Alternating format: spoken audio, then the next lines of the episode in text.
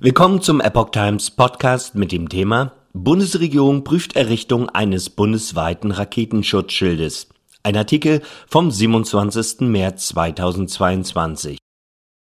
Die Bundesregierung prüft die Errichtung eines Raketenschutzschildes über dem gesamten Bundesgebiet. Bei der Beratung von Bundeskanzler Olaf Scholz, SPD, mit Generalinspektor Eberhard Zorn in dieser Woche über die Verwendung des 100 Milliarden Euro Sondervermögens für die Bundeswehr war auch ein solcher Iron Dome Thema, berichtet die Bild am Sonntag.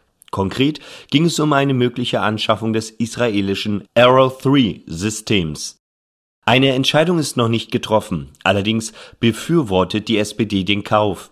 Andreas Schwarz, SPD, Hauptberichterstatter im Haushaltsausschuss für den Verteidigungsetat, sagte der Bild am Sonntag dazu, wir müssen uns besser vor der Bedrohung aus Russland schützen. Dafür brauchen wir schnell einen deutschlandweiten Raketenschutzschirm.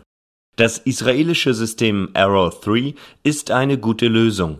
In der Anschaffung würde das System laut Zeitung unter Berufung auf Informationen aus Sicherheitskreisen zwei Milliarden Euro kosten. Da es marktverfügbar ist, könnte es bereits 2025 einsatzfähig sein. Für den Raketenschutzschirm würden an drei Standorten in Deutschland Flugkörper Radarsysteme vom Typ Super Green Pine aufgestellt, die ihre Daten an den nationalen Gefechtsstand in Uedem senden. Dort würden Luftwaffensoldaten das Lagebild rund um die Uhr auswerten im Ernstfall würde von einem der im Bundesgebiet verteilten Startgeräte eine Arrow-3-Rakete abgeschossen, die im Weltall die Angreiferrakete abfangen und zerstören würde.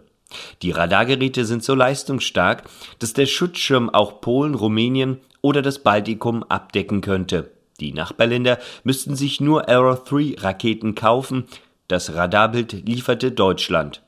Der SPD-Politiker Schwarz sagte, wir können den Iron Dome auch über unsere Nachbarländer spannen. Damit würden wir eine Schlüsselrolle für Europas Sicherheit übernehmen.